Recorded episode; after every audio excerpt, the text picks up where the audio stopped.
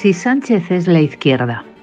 Fernando Sabater es uno de los más brillantes intelectuales de España, además de un ejemplo de compromiso en los movimientos sociales antiterroristas. Tiene también esa habilidad para las frases ingeniosas que sintetizan complejas reflexiones, como una de las que usó en una entrevista que concedió al Confidencial hace unos días.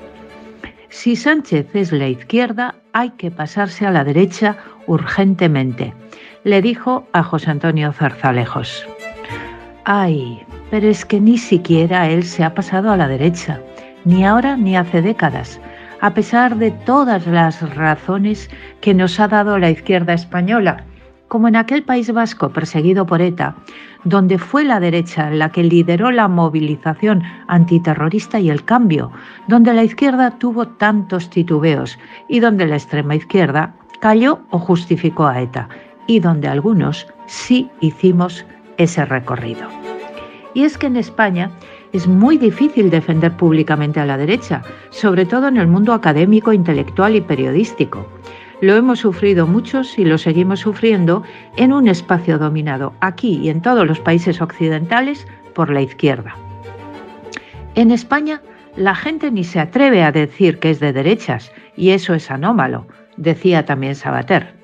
Desde luego, Hace muchos años que lo denuncio y no con demasiado éxito. Y no porque yo no sea Sabater, sino sobre todo porque yo soy de derechas y lo he dicho y escrito muchas veces.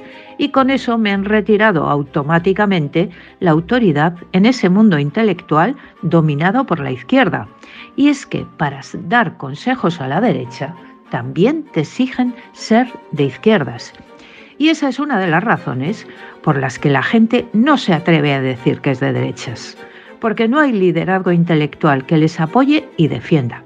Porque también el mensaje de ese mundo intelectual es el de la supuesta superioridad moral de la izquierda.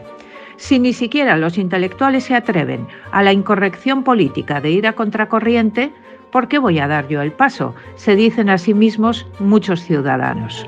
Si nos van a mirar por encima del hombro y probablemente acabemos tildados de fascistas, además de retrógrados, reaccionarios, explotadores, machistas y alguna cosa más, que se pringue otro. En el terreno político, Ciudadanos es el ejemplo más representativo de ese problema del miedo a identificarse con la derecha ha estado tan obsesionado con evitar esa identificación con una marca tan políticamente incorrecta que hasta se ha empeñado en el ridículo e ignorante afán de separar al liberalismo de la derecha, que es algo así como cecarse en sacar al socialismo de la izquierda. Y quizá precisamente por eso ha encontrado tan entusiasta acogida periodística e intelectual, porque ha permitido a muchos apoyar posiciones de derechas en las que creían, pero negando que fueran de derechas. Perfecta combinación para evitar las represalias del mundo intelectual y periodístico.